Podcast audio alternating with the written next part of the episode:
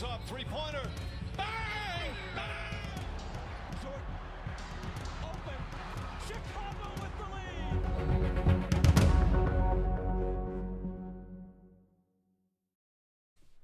Hey, bei der Folge 7 für die NFL-Reihe der heutigen Saison oder der diesjährigen Saison und heute, wie angesprochen, siebte Folge, das heißt Preview für Woche 7 und Recap der Woche 6. Ihr kennt das ganze Prozedere. Wir, wie immer, oder eigentlich wie fast immer und in letzter Zeit wieder in normaler Form oder normaler Aufstellung mit meinem Chorus Kati zusammen. Ja, äh, wir sind wie immer top besetzt im Gegensatz zu unseren Fantasy-Teams. Ähm, und begrüße euch dann dementsprechend auch von meiner Seite aus. Heute Donnerstag, heute Nacht das Thursday Night Game der Woche 7 und dann spielen.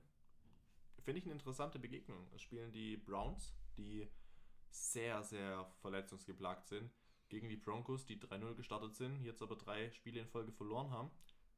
Die Vorzeichen sind nicht so gut für, die, für beide Teams. Ähm, Nick Chubb und Kareem Hunt bei den Browns raus. Bei den Broncos läuft es momentan einfach nicht.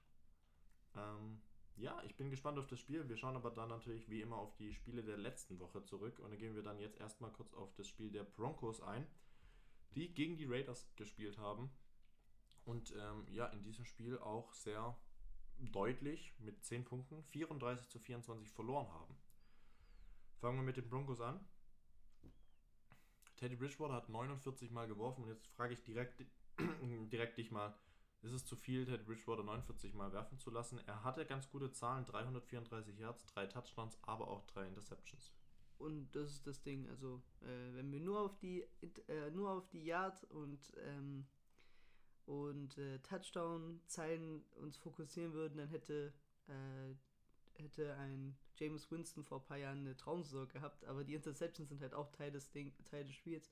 Und ich finde, Teddy Bridgewater ist ein solider Quarterback, aber er ist kein, also kein Weltklasse-Quarterback, sodass du ihm halt diese Freiheiten geben solltest. Ich denke, er ist dann am effektivsten für dein Team, wenn er halt eher unsicher, also eher nicht so, ähm, nicht so riskante Dinge nimmt.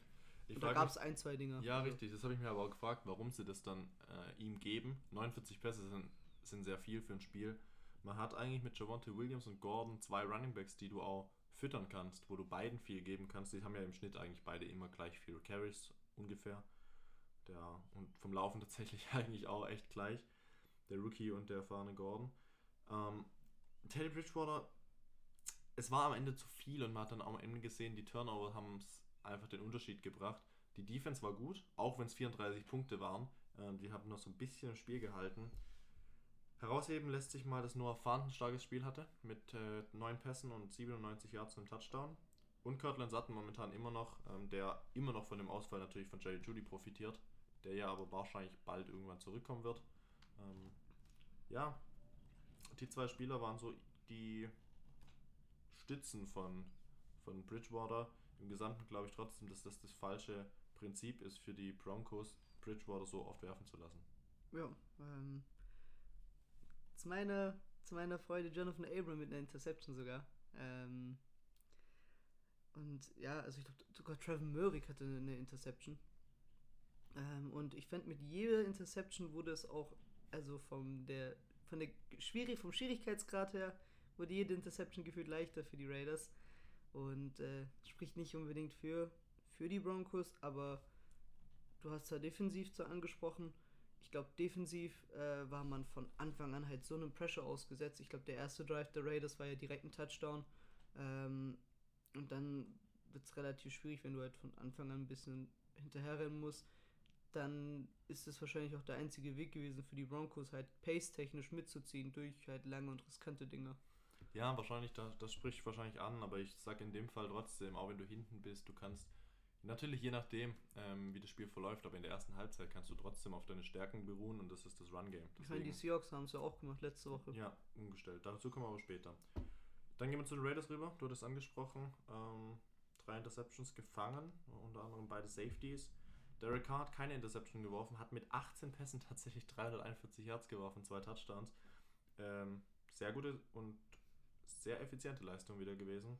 Josh Jacobs sieht man dann doch, dass er der Starting Running Back ist, auch wenn sein Schnitt nicht so gut war. Äh, trotzdem einen Touchdown erlaufen und ähm, ja, was will man sagen zu Henry Rux? Deep, deep, deep und anders geht nicht. Aber Ja. das macht er gut. Ja, 3 also für 97. 100 Prozent. Also wenn man mich fragen würde, welcher Wide Receiver mir diese Saison am meisten gefällt, dann wäre es Brian Edwards. Aber wenn man mich fragt halt, wer die Highlight Plays bringt, dann ist es halt Henry Rux. Es ist wirklich äh, so eine Mini-Version von Tyreek Hill, der halt durch seine Highlight Plays und den Tempo dann krass auffällt. Ähm, wenn er also diese Zahlen, die er in dem Spiel hat, also bei vier Targets, drei Receptions auf 97 Yards einem Touchdown, ähm, dann wäre ich immer zufrieden. Also und auch das Running Game hat sehr gut funktioniert. Also offensiv, ja, haben sie die Denver Broncos tatsächlich überrollt, würde ich sagen. Also das letzte Viertel war ja der einzige Grund, warum das Spiel nicht so deutlich aussieht, wie es eigentlich war. Also ähm, da haben wir nochmal elf Punkte Differential nochmal äh, wegfallen lassen. Das Ding war eigentlich sehr, sehr deutlich. Aber was man halt sagen muss, und das ist das, was wir beide schon so lang, so lang und so oft angesprochen haben, es fehlt dieser Receiver bei den Raiders. Auch wenn es Waller eigentlich ist, aber selbst der jetzt fünf äh, Bälle für 59 Yards. Ich weiß nicht, ob man es überhaupt mal erlebt, dass ein im allgemeinen Receiver, es ist egal ob Tight End oder Wide Receiver, mal 10 Bälle fängt in dem Team. Und das braucht ein Derek Carr mal. Wenn, stell dir vor, Derek Carr hat einen Devontae Adams im Team, würde die ganze Sache ganz anders aussehen. Die Raiders wären sehr, sehr stark offensiv. So ist das immer noch ein bisschen das Fragezeichen, weil du weißt, wenn du eine starke Defense hast, kannst du die Raiders knicken, äh, knacken und automatisch auch eigentlich knicken, Ja. ähm, weil es dann nicht laufen wird, ja. Ich meine, wir haben es gerade off-Record angesprochen. Ich finde, das können wir dann gut reinbringen. Äh, OBJ ist ja jetzt nicht unbedingt glücklich in Cleveland. Äh, Coach Stefanski ist auch nicht unbedingt glücklich, wie OBJ das kommuniziert. Ähm, da wäre ja ein Trade jetzt nicht unbedingt unrealistisch. Äh, kleines Trade-Paket. Handy Rux plus Brian Edwards für OBJ. Vielleicht noch ein Quick-Pick. Nein, nein, so viel brauchst du gar nicht geben. Es reicht, ich glaube, Henry Rux tatsächlich für die Browns als Speedstar. Äh, kannst du Also gut das wäre ein guter gebrauchen. Ähm, OBJ her ähm, und dann noch ein Viertrunden-Pick wahrscheinlich, das reicht auf jeden Fall, eher vielleicht ein Fünftrunden-Pick. OBJ ist nicht mehr das wert, was es ist. Vielleicht reicht auch einfach nur ein Drittrunden-Pick theoretisch. Das würde einfach Cap Space für die Browns schaffen. Und die Raiders haben, den, haben das Geld. Die Raiders bräuchten so einen Receiver und ich glaube tatsächlich, dass OBJ in ihm halt noch irgendwas steckt, was momentan, ich sag's dir ja immer wieder, OBJ ist ein super Wide Receiver und eigentlich ein Top 10 Receiver vom Können her. Er zeigt es nur nicht. Und das ist halt seitdem er bei den Browns ist, wird er von Saison zu Saison schlechter. Ähm, und das hängt halt auch alles irgendwie mit der Moral zusammen. Wenn er glücklich ist, du hast gesehen, bei den Anfangsjahren mit Eli Manning bei den Giants war er der beste Receiver der Liga. Punkt. Das würde ich sagen. Also Mit Antonio Brown und Julio. Aber das waren die drei Namen.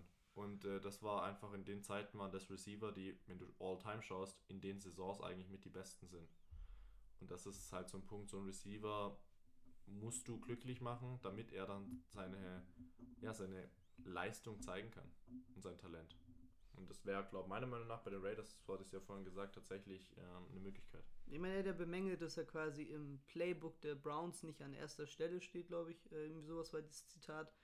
Ähm, und das wäre bei den Raiders definitiv. Also ähm, bei Waller ist ja das Tolle eigentlich, dass er nicht unbedingt viel braucht, um zu funktionieren.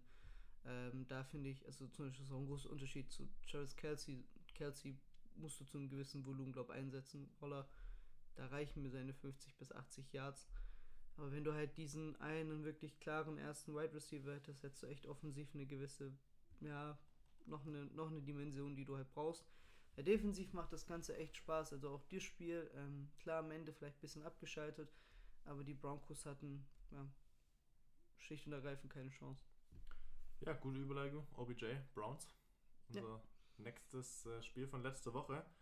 Die Browns haben gegen die ungeschlagenen Arizona Cardinals gespielt. Ob das so geblieben ist, war uns fraglich. Ich dachte, nein, ich habe für die Browns getippt. Äh, du, glaube ich, auch. Ja. Da haben wir uns beide ver vertan. Die Cardinals haben dominiert 37 zu 14 und das war auf beiden Seiten eine super Leistung. Auch wenn wir beide, und das müssen wir einfach sagen, ich glaube nicht, dass die Cardinals 6 zu 0 sind.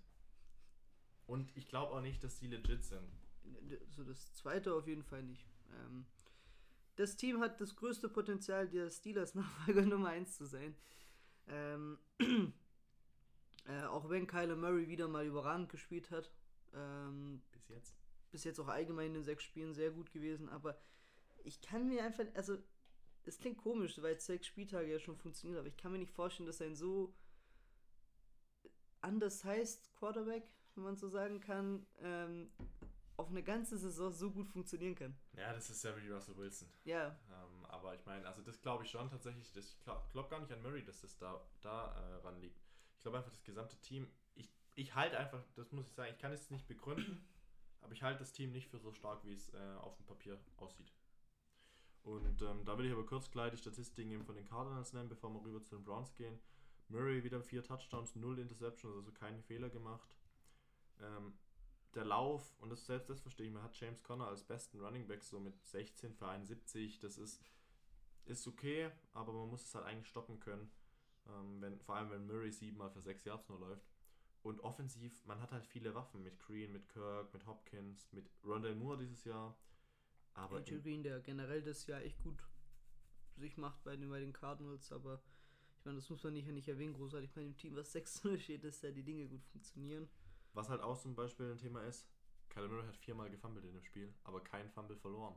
Äh, solche Sachen kommen halt dann gar nicht raus. Also da denkst du, ja, null Turnover von ihm. Ja, am Ende sind es halt trotzdem eigentlich fast viermal auf jeden Fall, wo das Risiko da war, was zu verlieren. Stell dir vor, zwei Stück wären verloren gegangen, dann könnte das Spiel ganz anders in eine an- andere Richtung gehen. Ähm, defensiv, klar, JJ Watt stark, der profitiert sehr von Chandler Jones, auch wenn Chandler Jones jetzt seit Woche 1 mit den 5-6 keine starken Statistiken mehr aufweist. Ich glaube, die Cardinals, auch das, was sie spielen, sie spielen wirklich wunderschöne Offense und gut anzuschauen. Aber mir fehlt irgendwas, um zu sagen, die Cardinals sind das beste Team in der Liga oder Top 3. Das sehe ich nicht so. Ja, also ich meine, ähm, vor der Woche hatte ich ja ein bisschen das so als Gradmesser gesehen gehabt, dass das Spiel ein bisschen vielleicht uns mehr äh, Fragen beantwortet, aber das klingt komisch, weil man hat ja eigentlich namhafte Gegner jetzt geschlagen mit den Rams und mit den Cardinals, aber ich bin bei beiden Spielen der Meinung, dass du in jeder Woche zuvor dort einen stärkeren Gegner halt bekommen hättest. Also bei den Browns, während es bei den Rams einfach Performances waren, die nicht on point waren. Ähm, bei den Browns hat man Baker Mayfield gesehen nach der Partie ähm, mit der Bandage. Generell, wie du sagst, die Browns haben Verletzungsprobleme. Und ja, also Da sieht man aber, glaube ich, ganz gut in dem Spiel auch, dass ähm, Kareem Hunt nicht der Leadback ist. Kareem Hunt Mhm. funktioniert super als zweiter Running Back, perfekt. Und er ist wahrscheinlich der beste zweite Running Back der Liga, wenn er Nick Chubb startet. Aber ja, also im gesamten Baker Mayfield war nicht so stark. Wie gesagt, dort ist die Schulter angesprochen. Jetzt fällt er auch aus für dieses Spiel. Ähm, Receiver, der beste war Donovan People Jones, der 101 Yards hat, aber auch nur bei vier Receptions und zwei Touchdowns. ja, ich glaube, der hat doch die Hail Mary gefangen, oder? Ja. Ja. OBJ 5 für 79 bei 8 Targets ist jetzt auch nicht das Beste. Aber wenn wir jetzt auf das Spiel heute Nacht schauen, Broncos gegen Browns, wir haben beide Teams, die letzte Woche verloren haben und beide eigentlich deutlich. Und bei den Browns wird der Running Back, der Starting Running Back sein, die Ernest Johnson. Ähm, Rushing immer noch Nummer 1 Offense. Glaubst du, die, die Rushing Offense kann immer noch standhalten, auch mit Ernest Johnson die Woche gegen die Broncos, die eine gute Rush Defense sind? Äh, nee, glaube ich nicht. Ähm, glaube ich nicht. Und ich denke, die Dinge werden in Case Keenum in seinen Händen liegen. Also weitestgehend bei den Browns. Ich denke aber gerade, dass ähm, der Schlüssel zum Erfolg, glaube eher in der Defense liegen wird bei den Browns heute Nacht. Bei beiden Teams. Bei beiden Teams. Ich glaube tatsächlich, dass der Rush, der Rush trotzdem noch der entscheidende ist, dass wenn der, wenn der Run der, oder das Rushing Game, das Running Game klappt bei den Browns, werden die Browns gewinnen. Ähm, Mhm. Case Keenum startet, ist nicht der beste Quarterback. Ich glaube, es wird auch viel über den Lauf gehen müssen. Mhm. Ähm, die Broncos, das haben wir angesprochen, sind nicht das beste Team. Ich glaube, es wird tatsächlich das, ich sag, das bessere Laufteam äh, gewinnt dieses Spiel und ich glaube, das werden die Browns sein. Deswegen ich tippe auf, ich tippe auf den Sieg der Browns. Ähm, Low Scoring? Es wird nicht so hoch auf jeden Fall. Also es wird, werden vielleicht, sage ich mal, um die 40 Punkte sein, zusammen bei beiden beide Teams. Das ist so ein 24, 17 vielleicht oder in solche Richtungen. Ich glaube, die Browns gewinnen und ähm, es sind ja beides 3-3 Teams. Die Browns können Ja. nicht negativ sein, also das äh, darf nicht. Das stimmt und wird leider Gottes mal äh, zur Abwechslung ein Night Game sein, was glaube ich nicht so spektakulär sein wird. Wissen wir nicht. Es gab so Weil- viele Night Games, die eigentlich Vor- Voraussetzungen nicht so stark waren. Das waren Granaten. Mhm. Also das sind wir mal gespannt. Auf wen tippst du? Ähm, ich gehe mit den Browns.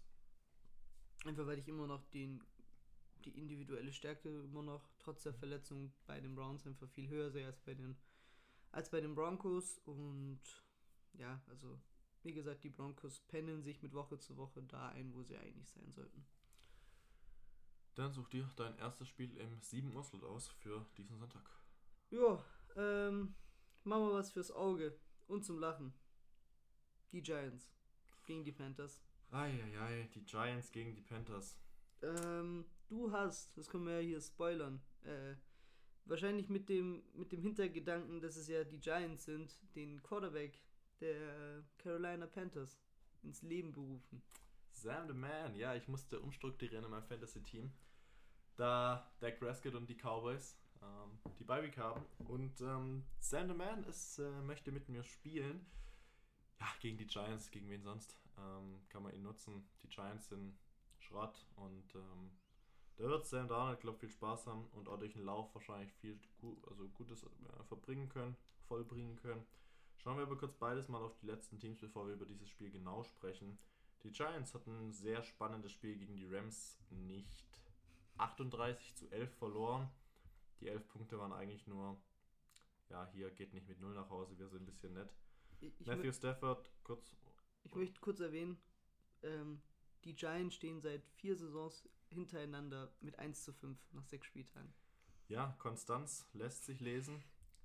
Die Rams sind auch sehr konstant, nicht ganz so wie die, wie die, äh, wie die Giants. Die Rams waren jetzt drei Saison, vier Saisons in Folge, wo sie mindestens ähm, 4-2 standen. Äh, nicht ganz immer 5-1, aber nee, Spaß beiseite. Kann nicht jeder die Giants sein, ne? Wenn wir kurz zu den Rams gehen, ähm, denn da sind wir schnell fertig. Matthew Stafford, brutal gut, äh, sehr effizient. Vier Touchdowns, eine Interceptions, 250 Yards. Ähm, sein Receiver Cooper Cup 9 für 130 und zwei Touchdowns wieder sein Mann gewesen. Und beim Lauf Daryl Henderson einfach ein super Running Back und es schmerzt mich immer mehr, dass ich ihn abgegeben habe in Fantasy. Ähm, klar für CMC, aber der ist natürlich verletzt. Ähm, Ich denke, ja, mehr, das Allgemeine darfst du. absolut wildes Spiel, also absolut wildes Spiel. Äh, nach 15 Minuten stand es noch 3-0 für die Giants. Und im zweiten Viertel haben die Rams sowas von umgedreht, also aufgedreht. Und das war dann Katz und Maus dann teilweise, was im zweiten Viertel stattgefunden hat. 28 zu 0 outscored.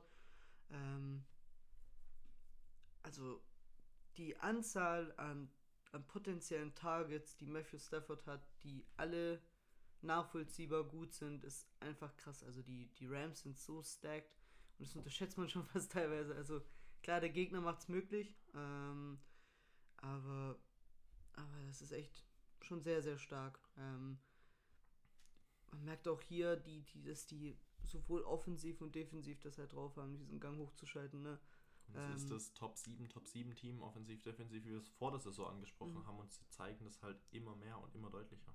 Ähm, drei Picks von Daniel Jones geforst, äh, zwei Fumbles noch dazu. Also da, da, da hätte man als New York Wide Receiver, glaube ich, keinen so guten Tag gehabt, wenn man wide open war. Wenn wir schon bei denen sind, ich glaube, Kadarius Tooney hat sich, glaube ich, auch verletzt. Ja. Bei den, bei den War ja Giants. schon angeschlagen. War schon angeschlagen. Also selbst da, ähm, es läuft wirklich nicht bei den Giants. Vielleicht will, das will ich noch schon sagen, dass ich das Allgemeine kurz zu den Rams noch beende. Die Rams sind momentan ein Team, es läuft, es läuft, es läuft, offensiv, defensiv. Ähm, da muss einiges gerade zusammenkommen, dass die Rams mal einen schlechten Tag erwischen. Ja. Genauso wie viel einiges zusammenkommen muss bei den Giants, dass sie mal irgendein Spiel gewinnen. Daniel Jones 51 Mal werfen zu lassen, ist noch fraglicher als äh, Teddy Bridgewater 49 Mal werfen zu lassen. Null Touchdowns, drei Interceptions. Ich sag mal so, das ist die Statline, die ich von Daniel Jones wöchentlich erwarte. Ähm, mehr nicht. Der Lauf ist nicht gut, klar. Barkley verletzt. Im Pass kann man einen hervorheben und das ist Sterling Shepard. Der ist gut. Ja. Die ganze Saison tatsächlich zeigt er, wie, also was er wirklich für ein guter Right Receiver ist. Auch mit Daniel Jones. Und das ist für mich natürlich ein gutes Zeichen oder für alle Fans von äh, Shepard und von den Giants. Hey, wir haben einen Wide Receiver, der kann ein Wide Receiver Nummer 1 sein. Ähm, ich hoffe natürlich trotzdem, und das ist für mich nach jetzt sechs Wochen immer noch der Fall, Daniel Jones gehört nicht als Starting Quarterback in dieses Team. Es sieht aber immer noch so aus, als hätte er null Ang- Angst äh, haben zu müssen, dass er da nicht spielen wird. Ja, ähm, ich beende das Ganze mit einem Zitat von Joe Judge. I'm very disappointed. Ähm, Ja, hat er, hat er gut Kurz- zusammengefasst kurz, nach dem Spiel. Kurz und prägnant. Ich glaube, das ist eigentlich die gute Zusammenfassung dieses Spiels. Und ja, Dann gehen wir mal zum Spiel der letzten Woche von den Panthers. Du hattest das Spiel herausgesucht. Die Panthers äh, gegen die Vikings. War Ein ein, geiles Krimi? Spiel. ein Krimi, richtig. Ähm, Mit dem ersten Snap hat dein Sam Donald da eine Interception rausgezaubert. letzte Woche darf er es ja machen. Mhm. Habe ich ja nichts dagegen. Muss ja, muss ja nur diese, äh, diese Woche nicht. Ähm, Ja, fangen wir mit den Vikings an. Ähm, defensiv echt gut gespielt. Lange Zeit, lange Zeit. Kurzzeitig dann natürlich nicht. Ähm, Kirk Cousins ein brutal gutes Spiel gemacht. Drei Touchdowns, null Interceptions, das Gegenteil von Jones. 373 Yards. Und jetzt kommt's. Dalvin Cook war zum ersten Mal diese, Wo äh, diese Saison da, wo wo man ihn Jahr- erwartet hat und wo er letzte Saison aufgehört hat. 29 Rushing, äh, Rushing Attempts für 140 Yards, einen Touchdown. Im Pass war er gar nicht einbezogen, aber trotzdem sind das Statistiken, die sich gut la- lesen lassen. Natürlich ist er der von 36 äh, Läufen insgesamt mit 29 der ganz klare Running Back Nummer 1, wenn er jetzt wieder fit ist und man sieht, Alexander Madison hat nur Spaß, wenn er verletzt, wenn, wenn Cook verletzt ist. Man hat die zwei Receiver, das sind Adam Thielen und Justin Jefferson, das ist ganz klar zu zwei 19 Catches für 206 Yards, ein Touchdown und 27 Targets von den insgesamt 48 von Cousins. Man weiß, da hat zwei starke Receiver, einen starken Running Back, einen sehr, sehr soliden Quarterback. Ähm, die Vikings, und das, du hattest recht, du hast auf die Vikings getippt, ich ja nicht. Ich Mhm. hatte auf die Panthers. Die Vikings haben wieder gezeigt, dass sie doch gut sind. Vor allem offensiv. Also ist eigentlich ein Wunder, äh, dass die dass die Panthers das Ganze eng gestalten konnten. Ich glaube, die Offense der Vikings kam auf knapp 600 Yards. Äh, das ist wirklich, Ja. die waren da echt äh, auf allen Ebenen am Marschieren, sowohl, äh, sowohl was die Pass was Passing angeht, als auch Rushing. Ähm, ist dann halt auch in der Endabrechnung auf verdienter Sieg. Also ähm, lässt sich nichts, lässt sich nicht abstreiten. Ähm, man hatte ja auch ein, zwei Feed Goal äh, Gelegenheiten, um das Ding äh, früher zu beenden. Aus Sicht der Vikings. Ja, eigentlich hätte es gar nicht in die Overtime gehen dürfen, normalerweise. Sam Darnold war, und da sieht man jetzt, das will ich hervorheben, wie stark die Vikings Defense war. 17 von 41. Das ist unterirdisch schlecht. Für 207 Yards und jeweils ein Touchdown bei, also ein Touchdown und eine Interception. Es sind nicht die besten Statistiken. Was mir aber gefällt an Darnold, und das muss ich bei den Panthers tatsächlich loben, sie bringen seine äh, Stärke ins Laufspiel mit ein und sie lassen ihn laufen. Er hat jetzt wieder 4 für 48 Yards Mhm. erlaufen. Äh, der Starting Running Back Java Hubbard, aufgrund der Verletzung von CMC natürlich immer noch. 16 für 61 sieht man natürlich, dass er nicht der beste Rece- äh, Running Back ist. Ist ganz klar. Aber jetzt muss ich auch ein bisschen mal Sam Darnold wieder in Schutz nehmen. Der Receiver hatte nicht so Lust, Bälle zu fangen.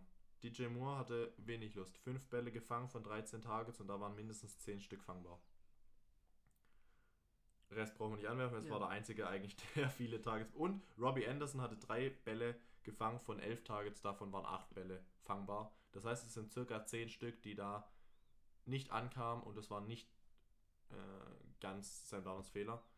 Es war einfach ein schlechter Tag von den Panthers, defensiv wie offensiv. Ja, also abgesehen wahrscheinlich von diesen letzten zwei Minuten der Panthers, als das, zum Beispiel, das war ein Mega-Drive, äh, wie Downard die kurz vor Ende dann nochmal rangebracht hat. Auch die Two-Minute, two minute äh, nicht Two-Minute, äh, auch die Two-Point-Conversion, äh, super Shuffle-Pass. Ähm, Super Play Calling. also das war dann schon wieder Momente, wo die Panthers gezeigt haben, warum sie eigentlich mit 3-0 gestartet sind. Ähm, aber ich finde immer noch geht das Ganze dann in Ordnung. Ähm, die, Vikings, die Vikings jetzt bei 4 zu 3. Ähm, ja. Würde mich nicht wundern, wenn das so weitergeht und die Vikings am Ende jetzt noch bei 9-8 stehen. Ähm, So was hatten wir ja auch projiziert, Ja. so ungefähr in den Rahmen. Ja, dann, äh, ich merke gerade, ich rede viel zu viel heute, ich lasse hier gar keinen äh, Raum. ah, alles gut. Über die, über die Giants kann man genug reden. Panthers Giants die Woche. Also ich, ich sag gar nicht, was ich tippe, ihr wisst. Ich tippe nicht für die Giants und das werde ich eigentlich nie. Wenn, dann wird es eine Überraschung sein. Gehst du mit mir? Ja, 100 Pro. Lasset die Blowouts beginnen. Weiter. Dann gehe ich zu einem sehr interessanten Spiel mal über. Und das sind die Chiefs gegen die Titans. Uh. Wir gehen beides mal zurück. Beides mal ganz gute Spiele. Wir fangen bei den Chiefs an. Und da mache ich es mal ganz schnell. Wenn du was noch dazu sagen willst, kannst du dann gerne einschreiten. Ich rate das kurz so runter. Die Chiefs haben eine sehr schlechte erste Halbzeit gehabt. Denn ähm, Patrick Mahomes hat bis jetzt 8 Interceptions in der Saison. Sie lagen mit 13 zu 10 in der Halbzeit hinten, haben am Ende 31 zu 13 gewonnen. Mahomes dann am Ende 400 Yards, 2 Touchdowns, 2 Interceptions. Daryl Williams beim Lauf sehr gut gelaufen, 21 Mal für 2 Touchdowns und 62 Yards. Travis Kelsey und Tyreek Hill die Starting oder die besten Anspielstationen. Eigentlich klassisch zu lesen wie immer. Der Lauf nur ein bisschen öfter eingestreut als sonst und Patrick Mahomes macht Fehler wie ein James Winston in seiner Rookie-Saison und das ist der extreme James Winston und wir wissen alle, was eine James Winston Interception ist. Die Defense der Chiefs war in der ersten Halbzeit okay, in der zweiten richtig, richtig gut, muss man aber auch sagen, Washington war einfach nur scheiße offensiv. Ganz klar und ganz deutlich. Tyler Heinecke ist nicht mal über die 200 Yards gekommen. Antonio Gibson, der Running Back, hat sich verletzt. Und ähm, ja, McKissick war der beste Receiver und äh, Running Back dann im gesamten Team. Jetzt gegen die Titans. Man hat eigentlich eine der schlechtesten Defenses von den Chiefs, die es in der Liga gibt. Gegen den Lauf, gegen den Pass, eigentlich gegen alles. Man spielt gegen die Titans und Derrick Henry.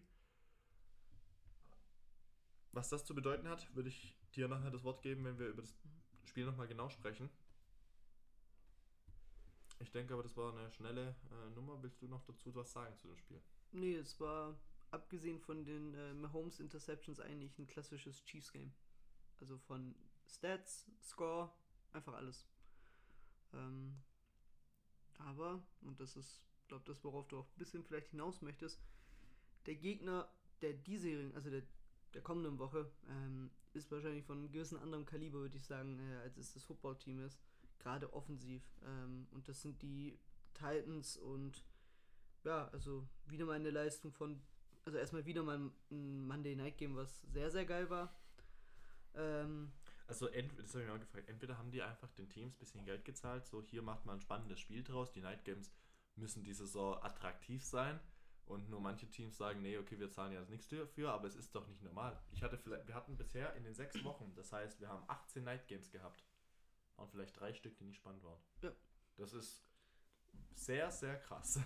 also wirklich unnormal. Und, und einer, der halt wirklich, also der alles überragt und dabei so wenig besprochen wird, Derrick Henry, also wir haben gerade ähm, Cook so krass gelobt für seine Leistung, aber Derrick Henry wieder bei 20 Attempts auf 143 Yards, drei Touchdowns.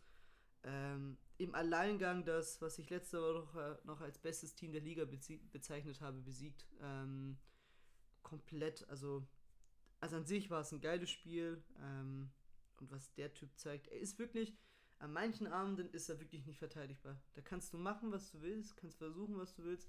Das, das geht einfach nicht. Ähm, und selbst dann haben die Titans mittlerweile auch eine, auch wenn jetzt Ryan Tannehill eine, natürlich die Interception jetzt dabei hatte, aber sind sie halt auch im Receiving so gut, in Anf also gut, ja, ähm, dass du halt auch einen AJ Brown und einen Julio äh, vertrauen kannst einfach. Ja, die, die jetzt wieder zurückfahren, das Ja. kann man auch dazu sagen. Ähm, Antonio, äh, AJ Brown aus seiner Anspielstation hat man ganz klar gesehen, Nummer 1. Ähm, trotzdem, ohne Henry sind die Titans nicht viel, das sieht man immer mehr, immer mehr. Aber das Problem, ich weiß gar nicht, ist, ist Derrick Henry irgendwie zerstörbar? Nee, also der Typ ist wirklich, ähm, der ist ein Roboter, also eine Maschine, äh, die nicht defekt geht. Also, also es ist, es macht eigentlich gar keinen Sinn, dass so eine Masse, die durch alles durchgeht, auch nicht von Verletzungen irgendwie äh, die ganze Zeit geprägt ist. Also nur man kann Auge machen, dreimal aus Holz. Ähm, der durch, also der wirklich, der du- durchbricht äh, gegnerische, de, gegnerische Defenses. Ja, bei den Buffalo Bills haben wir komplett das Gegenteil eigentlich dazu. Running Game nicht so stark äh, involviert in das Ganze. Dafür aber Josh Allen im Pass. Ähm, wieder 350 Yards, drei Touchdowns, eine Interception. Und er bezieht halt alle seine drei Receiver richtig gut mit ein. Sanders, Dix und Beasley. Alle kratzen an den 90. Ähm, und ja, ähm, Dix und Kobe jeweils auch auf den Touchdown gekommen. Und das war halt ein Spiel, was die Bills letztes Jahr halt eher waren, finde ich. Also das halt dieses nötige, diese nötige Dimension des Running Games einfach nicht, nicht, ge- ähm, nicht vorhanden war, was Sie in den Wochen davor eigentlich oft der Fall war. Also du hast ja Moss in deinem Team und Sing- ähm, der im Duett mit Singletary war eigentlich relativ produktiv. Aber, und das muss man jetzt dazu sagen, in dem Spiel zusammen nur 13 Rushes gehabt. Und das ist zu wenig für, für zwei Leute. Also da muss auf jeden Fall eine 2 davor stehen. Das müssen mindestens 20 Läufe sein. Eher 26 und mehr. Ähm, das ist vielleicht so der Faktor, weil wenn du, wenn der Lauf funktioniert, kannst du auch ein bisschen die Uhr, Uhr kontrollieren. Man muss dazu sagen, die Bills hätten eigentlich das Spiel gewinnen müssen. Meiner Meinung nach. Jetzt wärst du dafür gegangen am Ende? Man muss kurz die äh, Situation erläutern. Die Bills waren an der 2-Yard-Linie, Vierter und 1 oder Inches. Ähm, wenn sie den First Down hätten, hätten sie noch drei Versuche für, in den, äh, für den Touchdown und hätten das Spiel gewonnen, Sekunden vor Schluss. Ich bin immer auf Risiko, immer, immer für gehen. Ähm, Ich ich ich wäre ein grauenhafter Coach in der Liga, also nicht nur deswegen, sondern einfach was äh, Situational Football angeht. Ähm, also in, in jedem Sport wäre ich grauenhaft wegen Situational Decisions. Äh, da würde ich immer die falsche fallen, weil ich immer auf Risiko gehe. Ich fand in dem Fall die Entscheidung zu gehen nicht falsch. Die Entscheidung des Quarterback Sneaks fand Ja, ich katastrophal. Mhm. Ähm, du hast mit Josh Allen einen, der. Du hättest in dem Spiel eigentlich das machen sollen. Du schickst deinen Running Back nach links auf die Wing Position, Position, wo Josh Allen, wenn frei ist, ihm einfach den Ball rüber pitcht. Kann er für das Yard laufen oder zum Touchdown. Die zweite Option ist, währenddessen lässt du natürlich deinen Receiver und Titans Routen laufen. Funktio wenn da niemand frei ist, hättest du mit Josh Allen selber noch einen Bogen laufen können und rein in die Endzone oder zum First Down. Dann hättest du in einem Spielzug drei Möglichkeiten. Du hättest auch einen anderen Spielzug, einen anderen Spielzug machen können. Äh, du lässt deinen Running Back nach links rüber Tight End anblocken und nach rechts in die Endzone und einen Pitch, also in einen Lob rein oder selber für gehen. Der Sneak, wenn halt irgendwas passiert, funktioniert es nicht und ähm, das war die falsche Entscheidung. Ich persönlich als Coach hätte aber das Field Goal mitgenommen. Wobei ich mir da auch nicht 100% sicher bin, weil wenn ich weiß, ich verliere den Coin Toss gegen Derrick Henry, dann habe ich verloren. Ja. Das ist so das äh, andere. Aber in dem Fall war das die falsche Entscheidung. Trotz dessen glaube ich nicht äh, zu sagen, die Bills sind äh, schlecht. Ähm, also auf keinen Fall. Nee, nee. Ähm, Nur die Titans und Derrick Henry umso stärker. Wie gesagt, der war wirklich komplett im Beast-Mode letzte Nacht, äh, nicht letzte Nacht, letzte Woche. Ähm, und ja, also, wie gesagt, die Bills ähm, müssen vielleicht versuchen, das, das, äh, das Running Game so zu halten, wie es in den Wochen zuvor war. Dann ist man wieder weiterhin, glaube ich, und da bleibe ich doch, doch, doch bei der Aussage, auch wenn sie 4-2 stehen, eigentlich das beste Team, was die Liga so zu bieten hat. Ähm, aber ja, ähm, Titans wirklich sehr wichtiger, sehr wichtiger Sieg. Ähm, ich sehe Derrick Henry mit 130 Rushing Yards, drei Touchdowns back to back. Ähm, Für das kommende Spiel gegen die Chiefs. und wenn er das jetzt nochmal machen würde, wären es sogar ein Freepeat. Ähm, wa, das wollte ich und- fragen, wa- was und glaubst du für und- Henry jetzt im kommenden und Spiel für das kommende? Spiel wäre, Weil die Chiefs sind eine der schlechtesten Defenses der und Liga. das wäre vor allem im 100%, ja, wäre 100% drin. Ich sehe hier das erste 200 Yard Game der, der Saison. Ui. für Henry. 200 wird es sein. Äh, eventuell sogar 250 Yards. Ich sehe, das ist eine Prediction. Hey, abhaken, Bold Prediction. Derrick Henry 250 Yards, ähm, mindestens zwei Touchdowns und 30 Carries. Ähm, es wird nicht, nicht mehr anders gehen. Die Titans werden nicht viel machen. Herr Tennant hat einen easy Abend. Es wird aber auch darauf hinauslaufen, dass das ein High-Scoring-Game wird. Die Chiefs sind immer dafür da. Ähm, ich glaube, Derrick Henry hat viel Spaß. Die Chiefs haben aber auch viel Spaß, glaube ich. Ich glaube tatsächlich, die Offense, Hill und Kelsey werden dieses Spiel wieder explodieren.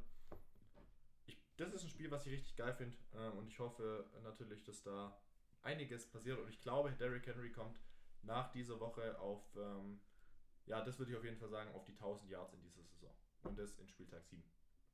Ja, gut, gute Pace, die er hat. Ähm, wird auch ein gutes Spiel. Äh, ich glaube unterm Strich, dass die Chiefs gewinnen werden, wenn wir schon mal bei den Tipps sind. Ich nicht. Die Titans, und die haben mich so überzeugt in dem Mhm. Spiel gegen die, gegen die Bills, äh, die, ich sag, die Titans gewinnen und die sind nicht zu stoppen. Einfach weil die Defense der Chiefs scheiße ist. Äh, ich glaube, ich glaube, dass die Chiefs offensiv so gut klicken werden, dass das dass ein genialer Derrick Henry das nicht ausgleichen kann. Naja, gucken wir mal. Da ist wieder einmal, wo wir uns trennen. Ähm, ich würde sagen, dann komm, du hast entscheiden. Das beste 7 Uhr Spiel für zu Schluss oder noch ein schlimmes, schlechtes 7 Uhr Spiel? Das Das sind beides Ja, Division-Duelle. noch drei schlimme und ein gutes. Machen wir jetzt erstmal die drei schlimmen und dann ein gutes. Okay, dann machen wir. Ähm, komm. Dolphins gegen Falcons. Ja, das geht schnell. Also die Falcons letzte Woche Bye-Week gehabt, das heißt, wir besprechen nur das Spiel der letzten Woche. Ähm, naja, Ja. die Dolphins. Es ist Zeit, äh, den Dora We Did It Song spielen zu lassen, denn die Jacksonville Jaguars haben das Unmögliche möglich gemacht, beziehungsweise die Dolphins haben das Unmögliche möglich machen lassen. Ich finde, das lässt das Ganze ein bisschen besser passen. Ähm, denn, äh, ich sag's mal so, auf der Quarterback-Position wurde bei den Dolphins bei ihrer 20 zu 23 Niederlage im London Game äh, wieder auf ja, altbewährtes gesetzt, wenn man so sagen kann. Nico, du grinst schon so. Ja, Tua, Tua, Tua, Tua, Tango Joa. Ähm, er war wieder zurück, hat gar kein so schlechtes Spiel gemacht, trotzdem natürlich verloren und ähm, das hängt in gewisser Weise immer am Quarterback. Ich weiß nicht, warum die Dolphins einfach de facto nicht mehr laufen. Ähm, keine Ahnung. Die äh, spielen immer nur noch mit dem Quarterback. Und das mit Tua einfach meiner Meinung nach falsch. Ein starkes Spiel hat Mike Gesicki und Jalen Waddle gemacht.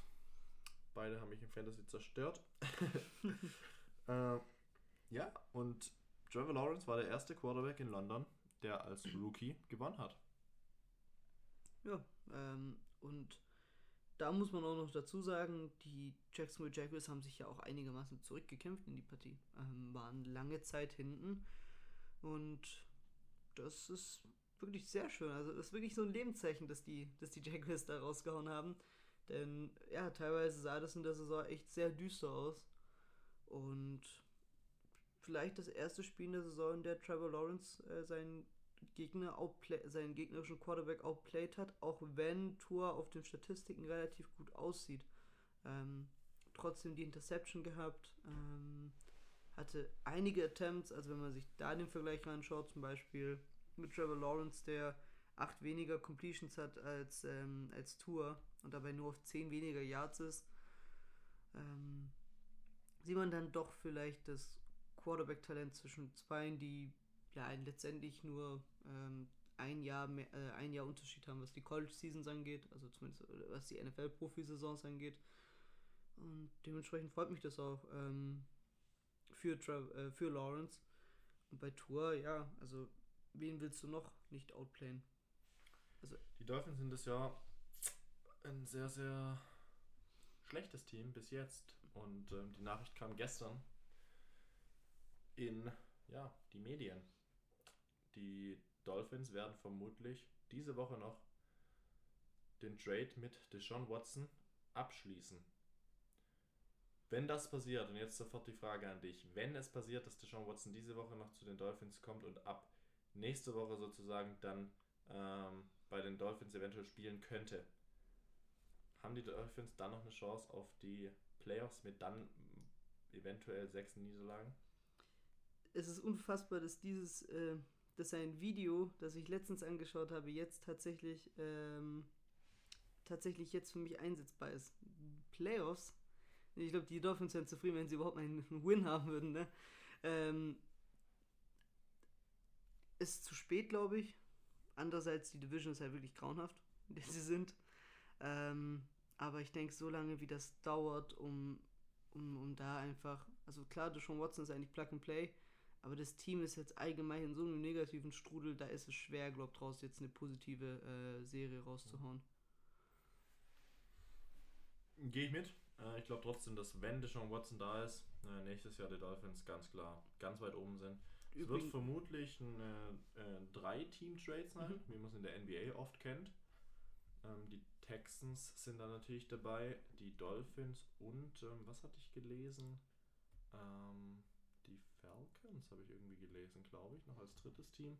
Da sind wir mal gespannt, was da passiert. Ähm, ich glaube tatsächlich nicht, dass es diese Woche passiert, sondern vielleicht erst nächste oder übernächste Woche. Es wird passieren, da bin ich mir ziemlich sicher. Ähm, das hatte ich dir ja gesagt, der wird Mhm. getradet, wenn es auch in der Saison ist.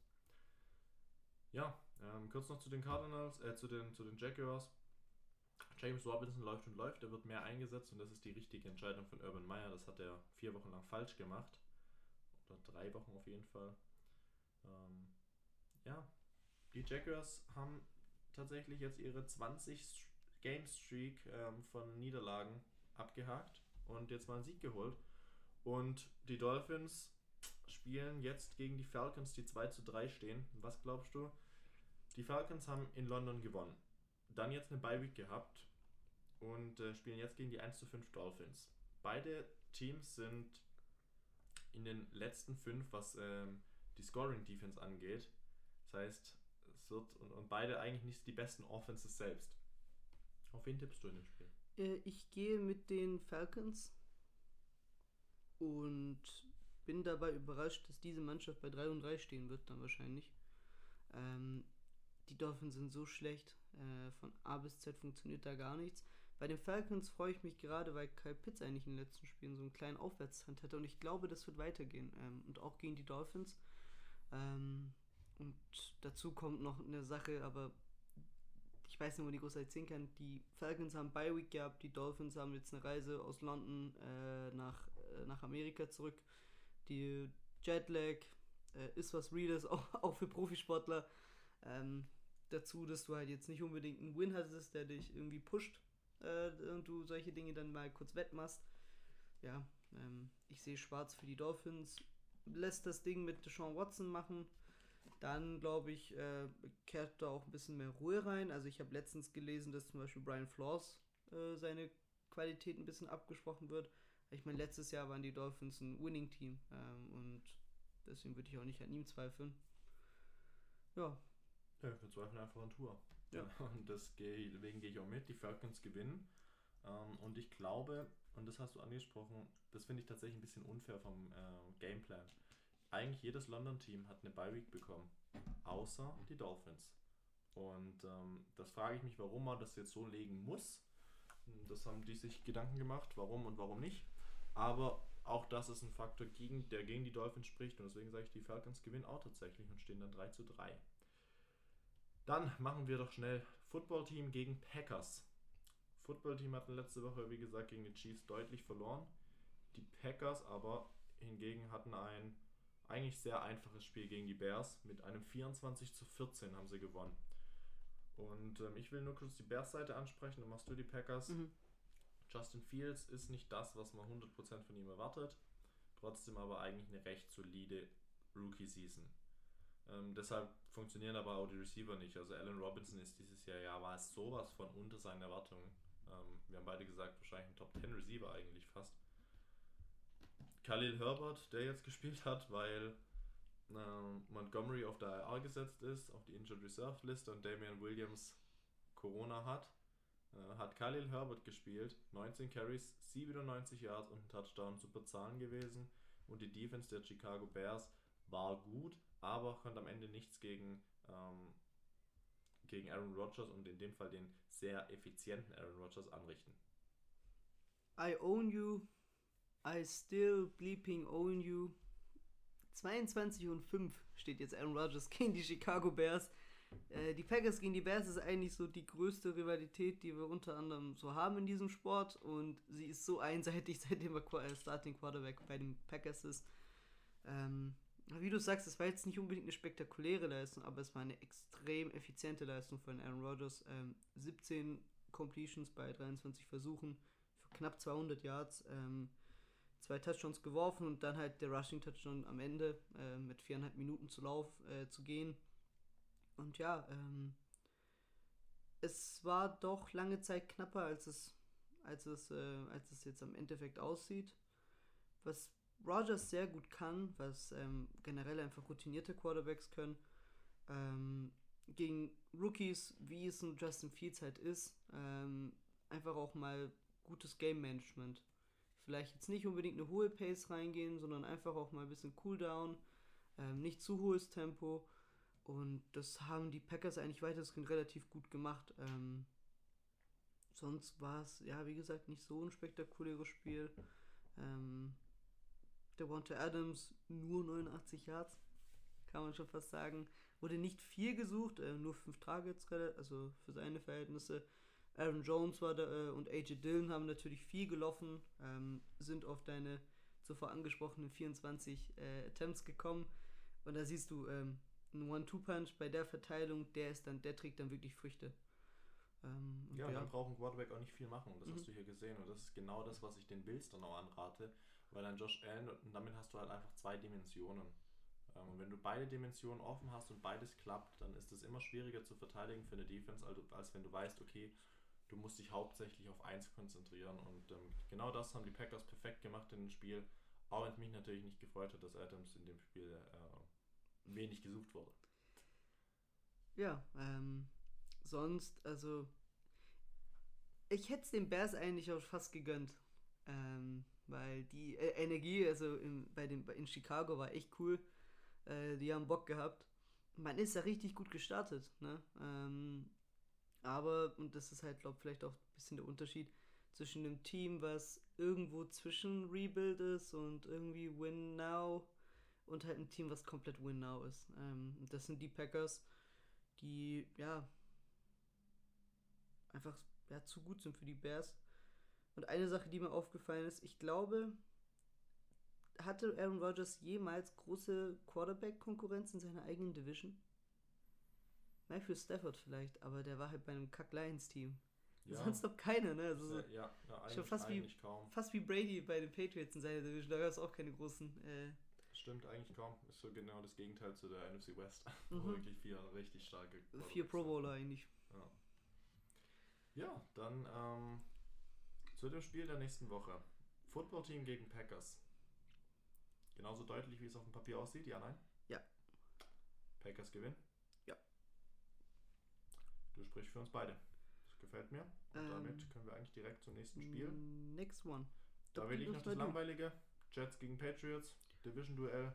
1-4-Team gegen 2-4-Team. Ähm, die Jets letzte Woche, die, wie gesagt, auch die Bye-Week gehabt. Und die Patriots ein Spiel gegen die, und das war wirklich ein richtig, richtig geiles Spiel, gegen die Cowboys gehabt. Ging in Overtime tatsächlich, haben 35 zu 29 verloren. Und das zeigt einfach, wie stark das Coaching von Bill Belichick noch verdammt nochmal ist. Also ganz einfach jeder, der, der Kritiker ist von Bill Belichick, weil ohne Brady die Erfolge gerade nicht da sind, muss einfach mal auf dieses Spiel sehen, auch wenn es eine Niederlage war. Ähm, Die Dallas Cowboys gehören für mich gerade momentan als einen der drei Titelfavoriten äh, in die Liga. Die, Dol äh, die Cowboys sind legit, aber sowas von. Ähm, und äh, da wirklich so eine gute Leistung abzurufen im gesamten Team ist einfach nur Coaching. Damian Harris hat ein super Spiel, 18 Carries für 101 Yard und einen Touchdown. Mac Jones ein super solides Spiel gemacht, 15 von 21 für 230 Yards knapp, zwei Touchdowns, eine Interception. Die Interception waren Pick 6, von wem natürlich? Von Trevon Dix, ist klar. Danach aber auch gegen Trevon Dix einen 75 Yard Touchdown geworfen. Mac Jones traut sich und da hat man gesehen, er traut sich auch und geht dann doch mal das Risiko ein und nicht nur den sicheren Pass, was wir ja in den ersten Wochen kritisiert haben. Ja, man muss einfach sagen, die Patriots haben nicht starke Statistiken, aber wurden nur richtig stark gecoacht. Wer starke Statistiken hat, und das weißt du, ist auf der anderen Seite. Dak Prescott, der, ich glaube, als erster Quarterback äh, in Bell Belichicks seiner Hall of Fame-Karriere ihm 445 Yards äh, bei drei Touchdowns reingeschenkt hat. Geisteskrank. Also mega, ähm, wie CD Lamp halt auch bei den Cowboys so aufgeht, ähm, ist auch sehr, sehr stark und aber halt auch bedingt wegen einem so, so guten Quarterbacks, der für mich, wenn die äh, Cardinals nicht zu Null stehen, eigentlich der glasklare MVP-Frontrunner wäre. Das ist er Ähm, für mich. Punkt. Ähm, und da ich sehe, an- ich sehe an zwei Henry. Mhm. Prescott, Henry, Murray, so sehe ich's. Ähm, Dak Prescott, das ist das, im Vergleich zu Tua zum Beispiel, hier, er hat 51 Pässe geworfen. Und ja, es ist verdammt nochmal richtig. Du kannst ihn auch noch 10 Pässe mehr werfen lassen. Dak Prescott ist einfach ein Beast und er gehört zu den Top 5 Quarterbacks der Liga und das festigt er immer weiter. Und so langsam sehe ich es auch genau das, was ich von ihm von der, vor der Saison erwartet habe. Ähm, hätte, er hatte eine Interception und einen Fumble, der eigentlich für mich ein Touchdown war, äh, der Quarterback Sneak. Es gibt Mhm. eine Einstellung, da war er drüber mit Kontrolle des Balls. Und trotzdem 31 Mal gelaufen und den, das Run-Game von Elliott und Pollard nicht im Stich gelassen, Das was ich, natürlich ja. auch stark ist. Und das, diese Kombination, und da musst du wahrscheinlich auch mal. Ja, also Mike McCarthy macht, Ja, macht das so gut, vor allem offensiv, also der lässt die halt auch machen. Ähm, und das ist wirklich krass, ähm, dass man es schafft, mit so einem hohen Volumen von 50 Attempts ähm, immer noch auf die Anzahl an Rushing zu kommen. Das ist stark und das war ja das, was ich ein bisschen hinterfragt habe, ob er das drauf hat. Einfach äh, diese beiden in der Theorie so starken Offensivhälften der Cowboys äh, zu einem zu binden. Das hat er geschafft und ja, also da gibt's da gibt's nichts zu haten, also absolut nicht. Ähm, jedes Spiel top of the game.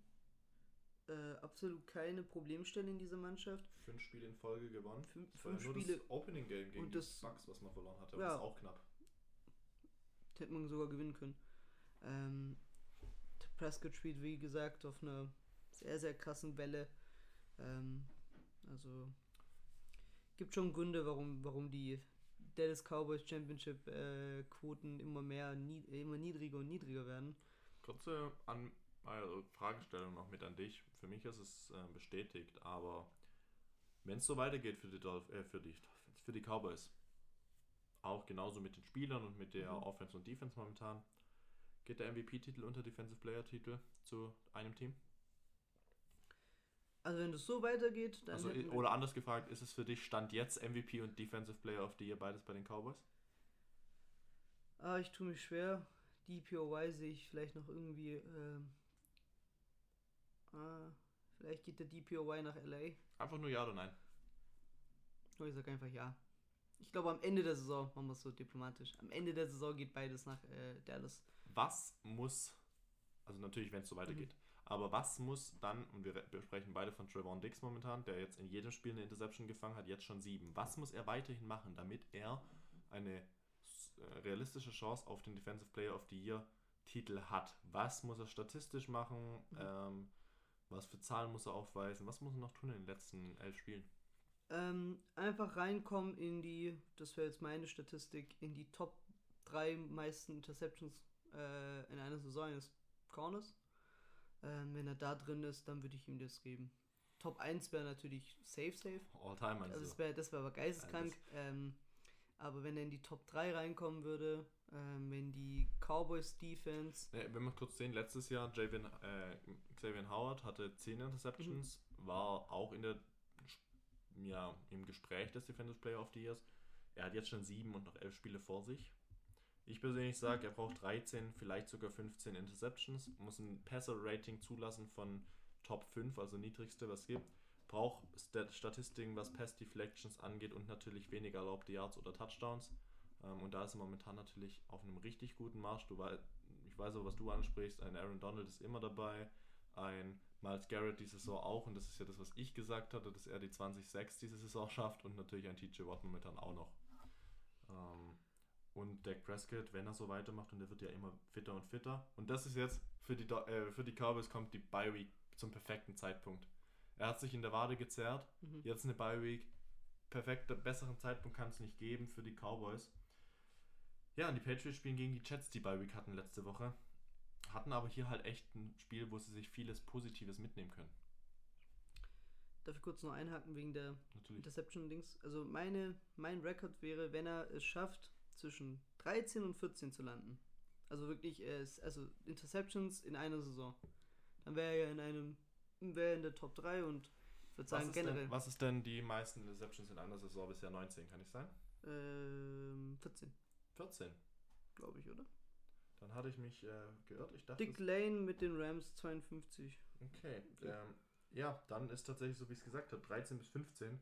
Und Mhm. dann sprechen beide vom gleichen. Ich hatte die Statistiken nicht im Kopf. Ich dachte, Und, und wenn mehr. die äh, Cowboys Defense gegen den Pass Top 3 ist, ähm, weil dann hättest du auch noch einen ganz krassen Faktor, dass du sehen könntest, wie sie dieses Improvement von der letzten Saison ähm, zu der zu der diesjährigen Saison. Ähm, und ich finde, das ist ein Punkt, den man ähm, den man nie genug ansprechen kann bei so bei DPOY Impacts, weil die Rams Defense war schon letztes Jahr legit.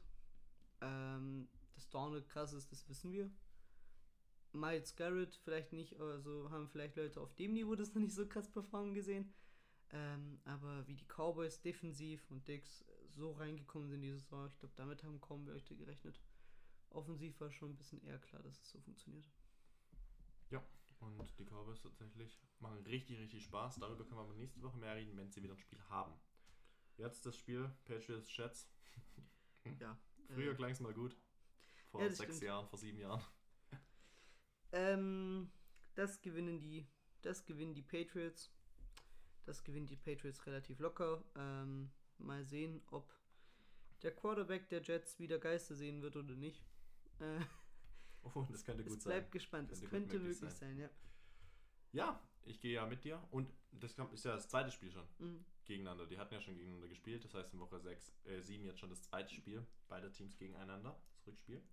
Das erste hatten die Patriots deutlich gewonnen. Und es war ein äh, Geister, ja, ein, Geister-See-Kaliber. ein fast Geistspiel. Ähm, ja, jetzt äh, klar, ich gehe wieder mit dir mit. Wir sind heute eigentlich aus einem Spiel sehr, sehr zusammen. Ja, und jetzt das Spiel, was du dich wahrscheinlich gefreut hast drauf. Woche 7 vielleicht das beste Spiel des Spieltages. Ähm, ja, die Bengals gegen die Ravens. Teams, die sehr gut in Form sind. Teams, die richtig Bock machen. Ähm, die wirklich sehr unbesorgt, finde ich, auch spielen. Ähm, wir spielen, wir sprechen hier von, ja, zwei Quarterbacks, von denen der eine auf jeden Fall in der MVP-Conversation ist, der eine wahrscheinlich in den kommenden da vielleicht ein Wörtchen mitreden kann. Wow, also da könnte man so viele Parenthesen aufmachen ähm, an, an Beispielen, warum dieses Spiel eigentlich Must-Watch-TV ist. Ja, ähm, Bengals Davor? gegen die Ravens. Wird ein heißes Spiel. wird Ja. ein richtig geiles Spiel. Ähm, da hast du den Background natürlich für die Rivalität. Ähm, ah, da habe ich richtig Bock drauf. Da habe ich richtig Bock drauf. Ähm, würde sagen, schauen wir uns die Spiele der letzten Woche zuerst an. Natürlich, fangen wir an mit dem Bengals gegen die Lions. Ein 0-6er Team der Lions. Hat deutlich mit 34 zu 11 verloren. Zu den Lions wenig Worte, aber kurz und prägnant. Jared Goff spielt nicht das, was erwartet wird. DeAndre Swift, ein sehr guter Running Back. Und ähm, ja, TJ Hawkinson, der Leading Receiver. Eine Anekdote zu der zu unserer Nationalität. Äh, Amon Russell Brown als Deutscher hat eine richtig, richtig gute Saison bisher, was ähm, die Stats angeht und ist vermutlich der beste Wide Receiver des Teams und das freut uns sehr. Und die Defense ist nicht so gut. das war eigentlich schon die Zusammenfassung, denke ich. Ähm, Loben ja. wir lieber die Bengals. Und jetzt gehen wir eigentlich zu dem Team, was mir tatsächlich gerade am meisten Spaß macht zuzuschauen. Und das sind die Cincinnati Bengals, Joe Burrow, Joe Mixon, Jamar Chase. J, J, J. Das Triple J. Ähm, ja, Joe Mixon wieder fit gewesen. 18 Läufe für 94 Yards. Joe Burrow 19 für 29, äh, von 29 für 270 Yards, drei Touchdowns, eine Interception. Joe Mixon auch noch gefangen, 5 für 60 und ein Touchdown und Jamar Chase 4 für 97 ist der Leading Receiver. Es ist der vierte Receiver von den Re äh, Receiving Yards in der Liga. Und jetzt gucke ich dich mal kurz an. Ah, wer hat's gesagt? Du hast es gecallt. Du hast es gecallt von Anfang an. Ähm, Und ihr habt mir auch nach Woche 1 und 2, wo es nicht so lief, nicht geglaubt. Oder ähm, nach Woche 2 und 3, ja. Ja. ähm, aber das ganze Ding, das sieht so gut aus. Ähm, was auch noch dazu kommt, T. Higgins ähm, kommt auch immer besser und besser in die Saison rein. Mehr so in die Form, die er letztes Jahr die Saison aufgehört hatte. Ähm, und dann ist das, wird das Team ja noch breiter in der Offensive und noch besser. Ähm, das macht er ist schon sehr stark. Also, wenn man bedenkt, dass Joe, Bur Joe Burrow letztes Jahr die Saison ja eigentlich nicht komplett spielen konnte ähm, und das ja schon fast eigentlich eine halbe noch eine Rookie-Season ist, ist das so krass und so. Also ich glaube, so reife Sophomore Quarterbacks hatten wir schon lange nicht mehr Da wie man halt- Herbert und Burrow. Richtig, da sieht man halt mal, wie stark oder wie wichtig ein guter Quarterback für ein Team ist. Ähm, das siehst du hier an dem und bei den Chargers beides mal einfach perfekt. Und, ähm, Was ja, für einen Impact auch junge Quarterbacks auch auf dem auf Team Li haben und können. auf die Liga auch. Ja. Das auch noch weiter bezogen. Also, ähm, also kein Spaß ist das Team, was ich am liebsten zuschaue. ja, sie sind auf auch. allen Ebenen sind sie richtig cool, sind auch geile Spieler, ähm, gerade Jamar Chase. Der, Oh, Ich bin ja ein richtiger Fanboy. Ja. Also muss ich sagen, ich muss mich tatsächlich, also das ist wirklich der erste Spieler, der mir so, wo ich richtig immer strahlen muss, wenn ich über ihn rede. Ähm, der macht mir richtig, richtig viel Spaß, muss ich ehrlich sagen. Ähm, also, ich möchte hier nochmal äh, den Vergleich ziehen. Klar, wir haben 17 Spiele, aber es wären, wenn, nimm mal an, 17 Touchdown Receptions und 1300 Yards. Sind das möglich? Also die 17 Touchdowns, die sind sehr hochgegriffen. Ähm, ich könnte mir 14 Touchdowns vorstellen bei Chase tatsächlich und die 1300 Yards, da packst du nochmal 200 Yards drauf. Und das waren die Rookie-Zahlen von Randy Moss. Also nur um mal in Relation zu zeigen, wie krass die Saison ist von Jamar Chase bislang. Ähm, Das ist wirklich sehr, sehr stark. Also, ich sehe eine 1,5er Saison mit circa 14 Touchdowns. Und das wäre einfach geil. Also das wäre top. schon historisch gut, also Ja. für einen Wide Receiver. Und Ähm, dann können die Bengals auch sagen, ja Leute, war vielleicht doch gut, ihn zu picken in, instead of, also, äh, an, sorry, anstelle von, ähm, Sewell. von Pe Penny Sewell oder einem anderen O-Liner, ja. Ja, der Gegner. Baltimore Ravens und das Spiel war ein langweiliges gegen die Chargers. Eigentlich Voraussetzung für das beste Spiel. Ich hatte die Chargers getippt. Ja, Da bin ich äh, ein bisschen falsch gelegen. Mein- Vi- 34 zu 6. mein permanentes gegen die Chargers äh, setzen hat jetzt endlich Früchte getragen. Die, fangen wir kurz die Chargers an. War ein grottiges Spiel, muss man ganz ehrlich sagen. Justin Herbert war nicht gut. Eckler ist einfach nur sechsmal gelaufen für sieben Yards. Keenan Allen, der beste Receiver, mit fünf Pass, äh, Passfängen für 50 Yards. Die Defensive katastrophal. Der beste war Derwin James mit acht Tackles, mehr hat er aber auch nicht statistisch gesehen. Das heißt, das Spiel war einfach dominiert von Anfang bis Ende von den Ravens. 34 zu 6, das sagt schon alles. Lamar Jackson war ja auf dem Passen mal wieder das, was er sonst immer gemacht hat. 19 von 27, 170 Yards, ein Touchdown, zwei Interceptions. Aber das Rushing ist dagegen umso besser und die Ravens, was die da machen, ist wirklich Ich krass. verstehe es nicht. Es Le'Veon Bell, Latavius Murray, Lamar Jackson, Devontae Freeman, ähm, dass man aus Devontae Freeman und Le'Veon Bell noch produktive Dinge und rausziehen Murray kann. auch noch eigentlich.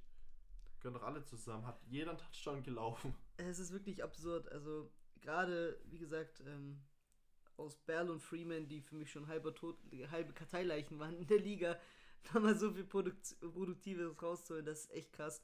Und ja, ähm, letztes Jahr waren die Ravens Top 7 und, und äh, sowohl defensiv als auch offensiv. Ähm, und dieses Jahr sieht es bislang noch nicht so aus. Aber kann werden. Aber ich glaube, von Woche zu Woche nimmt das immer mehr Fahrt auf, dass man da reinkommen kann. Ähm, wie gesagt, Offense ist man schon drin, Top 4. Ähm, Defense ist man noch ein bisschen weiter unten, aber ich glaube, eine Mannschaft, die die Chargers bei äh, unter sieben Punkten halten kann, die ist schon legit auch defensiv.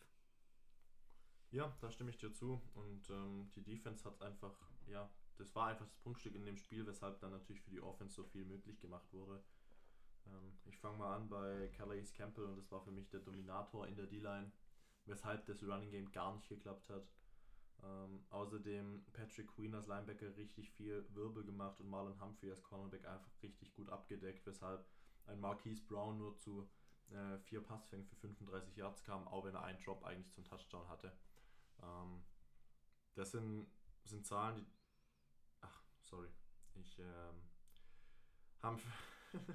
Humphrey, Keenan Allen bei 5 für 50 Yards gelassen äh, hatte.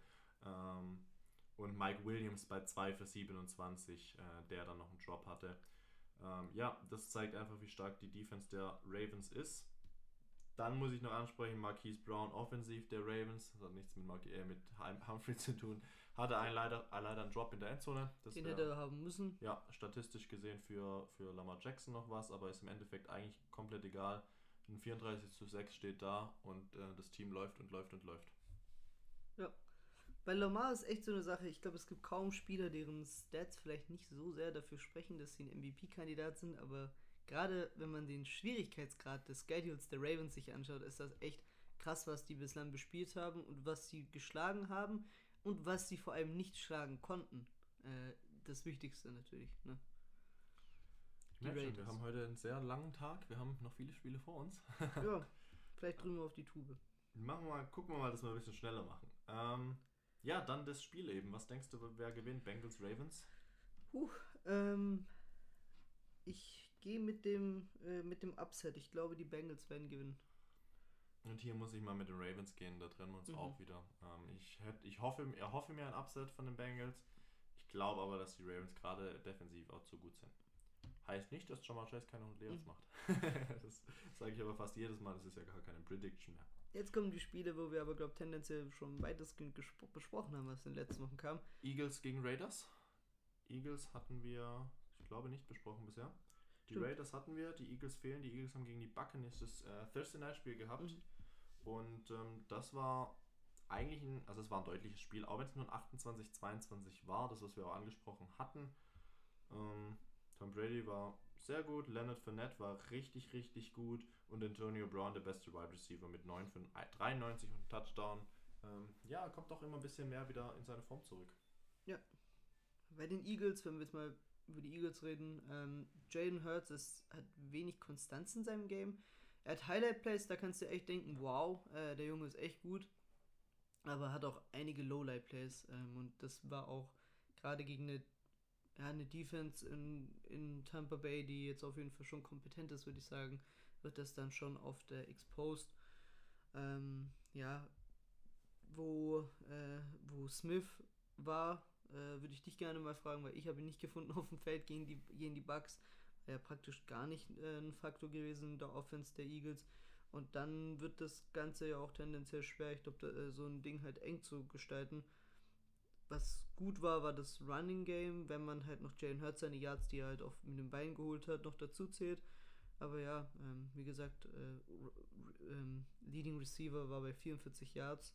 Chris Watkins. Ähm, dazu kommt, Zach Ertz ist ja auch nicht mehr dort. Mhm. Ähm, wurde getradet nach Arizona. Ist äh, ein guter Pick, finde ich, für die, für die Cardinals. Für die Cardinals auf jeden Fall, Ja. das, das stimmt. Ähm, ja, die Eagles sind kein gutes Team. Ähm, läuft nicht so. Läuft nicht so und das zeigt auch, dass ähm, für mich Jalen Hurts bisher nicht der äh, Quarterback ist, von was die Eagles von ihm erwartet haben. Äh, ich glaube, da ist, weiß ich nicht, ob er der Long-Term äh, Future Franchise Quarterback ist. Das äh, lässt sich mal noch offen. Ja, ähm, gegen die Raiders. Uh, äh, spricht eigentlich nichts dagegen, dass die Raiders das Spiel gewinnen. Äh, Schedule sei Dank steht man jetzt bei 5-2, Wenn sie gewinnen. wenn sie gewinnen. Ähm, das habe ich lange nicht mehr erlebt. Würde mich aber auch nicht wundern, wenn man drei Wochen danach dann von 5-5 zu sprechen würden. Aber ja, ähm, ich sehe gute Chancen, dass die Raiders gerade offensiv halt wieder, so wie es gegen, ähm, gegen die Broncos der Fall war, den Gegner überlaufen können ähm, oder überrollen können. Ähm, sonst glaube ich, kann man nicht viel dazu sagen. Ich glaube, es wird einen tiefen Run von Rux geben, den wir in den Highlight Plays sehen können. Äh, ja. War gegen die Eagles sehr gut möglich. Mhm. Äh, ich gehe mit, die Raiders gewinnen das und ich glaube, es wird da ein recht deutliches Spiel. Obwohl man eigentlich die Eagles nicht unterschätzen darf. Die haben gegen die Panthers vor zwei Wochen richtig gut gespielt. Ich glaube aber, dass es hier nicht der Fall sein wird. Ja.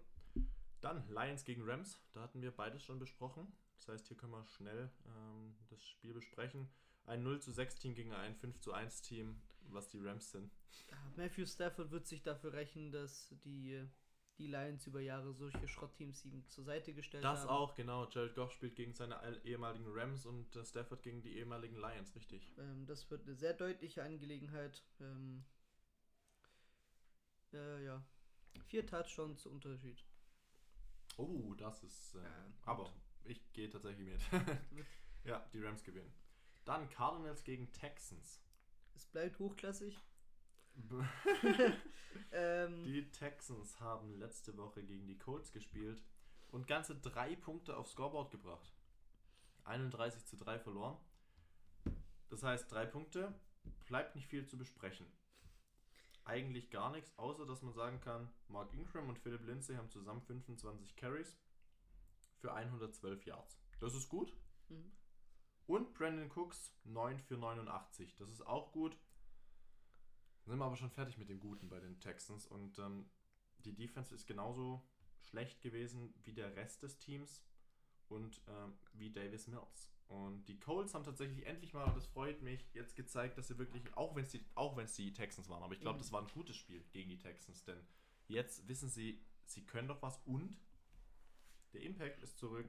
T.Y. Hilton, 4 Ja. für 80 Yards wieder, sein erstes Spiel in der Saison gehabt, ähm, hat einen Einfluss gehabt. Carson Wentz richtig äh, so, äh, effizient auch wieder tatsächlich, zum dritten Mal das Wort benutzt. Ähm, und Jonathan Taylor ist ein Beast, 14 für 145 Yards und zwei Touchdowns. Ja, äh, war das erste Spiel, natürlich ein dankbarer Gegner, aber das erste Spiel, bei dem die Colts einfach konsequent das, was wir angedeutet haben mit ihren Offseason-Moves oder auf dem Papier hatten, äh, umgesetzt haben. Und könnte vielleicht, auch wenn das die Woche äh, ein relativ schwieriges Matchup sein wird für sie, äh, der Anfang von einem coolen Run sein. Das wäre möglich. Das äh, schauen wir aber erstmal, ob der Run der Texans weitergeht. Ja. Der Run der Texans sind Niederlagen und da sind sie momentan sehr gut in dem Run. Gegen die Cardinals 6-0 gegen 1-5. Gleiche Voraussetzung wie gerade. Der Besten der NFC wird gewinnen. Die Cardinals werden die Texans besiegen. Da wird, Also- also, das, wenn man sich eigentlich eine Feuer ins Hand leg, äh, die Hand ins Feuer legen kann, dann hier normalerweise. Wenn du hier 500 Dollar auf die Cardinals setzt, dann kriegst du als Gewinn 400 glaub zurück. Ähm, das, ist, das ist keine Gewinn, das ist kein Gewinn. Ähm, aber es wäre natürlich nicht verwunderlich, wenn deine immer äh, nicht so legit geredeten Cardinals gegen das Team verlieren, das dann mit einem zweiten Sieg dein ganzes äh, Win-Kontingent äh, abge, abgestaubt hätte. Ja, bei mir haben sie es ja schon abgestaubt. Du War, hattest- war du ein hattest- Win, ne? Ich habe zwei gegeben, gewählt. Ja, guck mal, gegeben. läuft doch. Ja. Ähm, Irgendwo müssen es die Texans ja schaffen. Ähm, aber nee, Spaß beiseite. Das ist unmöglich gegen die Cardinals. Das wird eine sehr deutliche Nummer. Dann die Bears gegen die Buccaneers. Beide Teams haben wir besprochen. Und ähm, Ja, ähm, die Bears könnten sogar defensiv eine Glanzleistung haben und würden trotzdem nicht gegen die Bucks gewinnen. Ähm, und wenn man bedenkt, dass halt die Defense das Prachtstück eigentlich der Mannschaft ist, dann spricht das nicht für das Team. Ich glaube, die Bucks werden das relativ komfortabel holen und ja, dann mit 6 zu 1 stehen. da schließe ich mich an. Und dann kommen wir zum Sunday Night Game. Colts gegen 49ers. Die 49ers hatten letzte Woche Bye Week.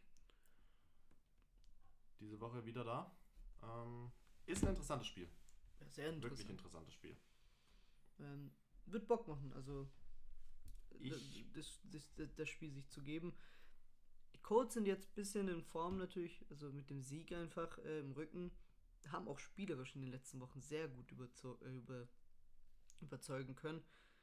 Bei den 49ers, ich bin ja riesen Shanahan-Fan ähm, und ich denke, eine Bye-Week halt im Rücken eine Woche länger halt sich um so auf so einen Gegner, ich glaube auch gerade gegen die Colts, wo man es auch vielleicht braucht aus Sicht der 49ers eine gute Vorbereitung, könnte das echt sein, dass sie da vielleicht, auch wenn sie rekordmäßig relativ gleich stehen, aber dann doch einen kleinen Upset äh, Auf wen tippst du holen dann? könnten. Ich glaube, ich gehe mit den 49ers, auch wenn es äh, widersprüchlich klingt, weil ich die Colts so hoch hype.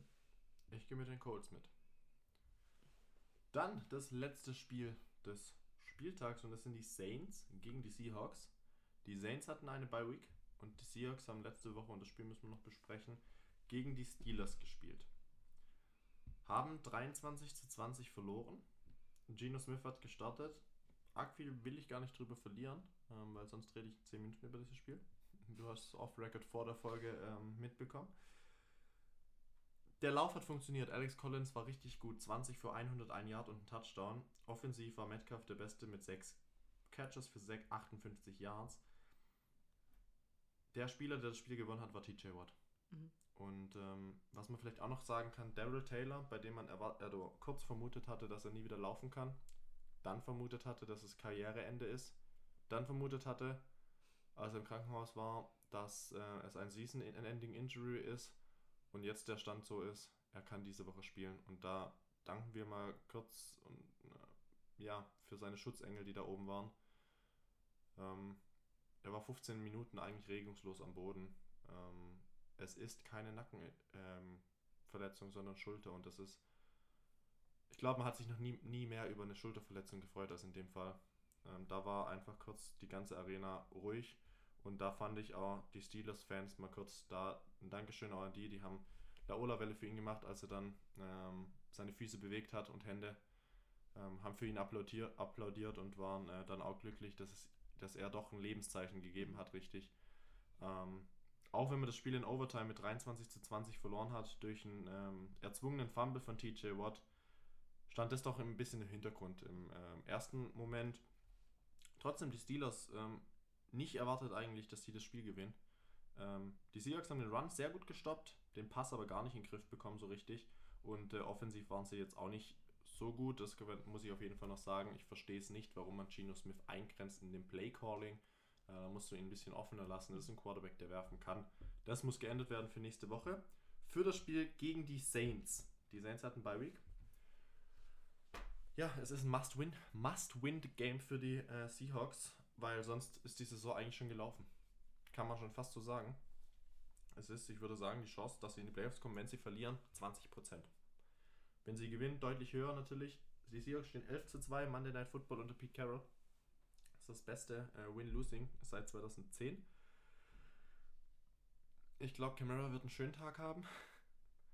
Ich glaube aber auch, dass Geno Smith mehr machen darf. Und ähm, ja, ich gehe mit den Seahawks. Weil ich Mhm. ge gesagt habe, man gewinnt zwei von drei Spielen bis zur Bye Week ähm, mit Geno Smith. Das erste hat man jetzt verloren, das heißt, man muss jetzt die nächsten zwei gewinnen. Und deswegen gehe ich mit den Seahawks gegen die Saints für den Sieg der Seahawks.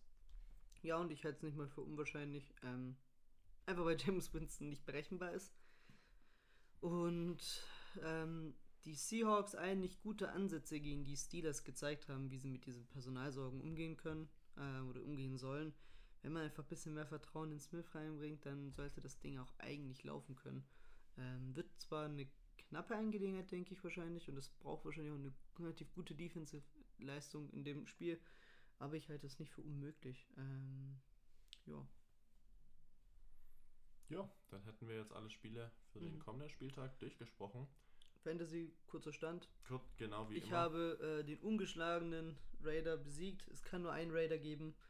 Äh, ich stehe jetzt mit 3 zu 3. Ich habe zwei Siege hintereinander. Ähm, bei dir war es ein bisschen weniger glorreich. Ja, ein Spiel, was nicht so gut lief. Ähm, ich stehe auch 3 zu 3. Wir sind beide, ich bin Position 5, du glaube ich Position 6. Ja. Ähm, beide aus den Playoffs momentan raus. Ändert sich natürlich, wir sind immer beide da nah dran. Bei dir läuft es gerade ein bisschen besser. Die Woche wird schwer. Ähm, aber auch möglich. Bei mir, ich habe äh, den bisher sieglosen Cobra Kai als Gegner die Woche. Selbst aber sehr, sehr viele Bye-Weeks im Team. Mhm. Ähm, ich bin mal gespannt. Bei mir starten meine Starting Running Backs Damon Harris und die Ernest Johnson. äh, ja, ich hoffe, sie produzieren ein bisschen. Ähm, der Rest ist äh, Ja. ähnlich stark wie sonst. Und ja, damit ähm, der Stand der Fantasies. Kurz noch Fabi einblenden. Fabi ist jetzt, ich glaube, Vierter mit einem 4 zu 2 Rekord. Ähm, oder nee, ja, Dritter oder Vierter. Und, und Nee, dritter. Dritter, Aber ja. gleich mit 4 halt vom Record. und da sind wir gespannt. So jetzt die nächsten Wochen entscheiden so ein bisschen, in welche Richtung es hingeht und wo nicht. Mhm. Ähm, ja, und das wäre aber unsere Folge gewesen. Diesmal wir haben uns am Ende dann doch beeilt und sind unter der Stunde 20 gebiet, äh, geblieben. Die drei Minuten pro Matchup haben wir doch eher nicht mehr hinbekommen. Wir gucken mal, dass wir das nächste Mal vielleicht uns wieder ein bisschen mehr beeilen und äh, das Ganze dann doch in schnellerer Form beenden. Äh, trotzdem hat es mir da richtig viel Spaß gemacht, mal darüber wieder zu reden die Woche. Und ähm, ja, am Sonntag diesmal kein London-Spiel mehr, aber trotzdem einige Spiele zum Anschauen. Ähm, und ähm, hoffentlich natürlich auch viel Spannung mit viel Highlight-Plays und ähm, hoffentlich ähm, auch, dass die Teams, für die wir sind, Mhm. das Beste zeigen und unsere Spieler in Fantasy dann doch auch mal wieder bisschen punkten. Und damit, ähm, ja, sagen wir ciao, ciao und äh, hört rein. Viel Spaß, macht's gut. Ciao.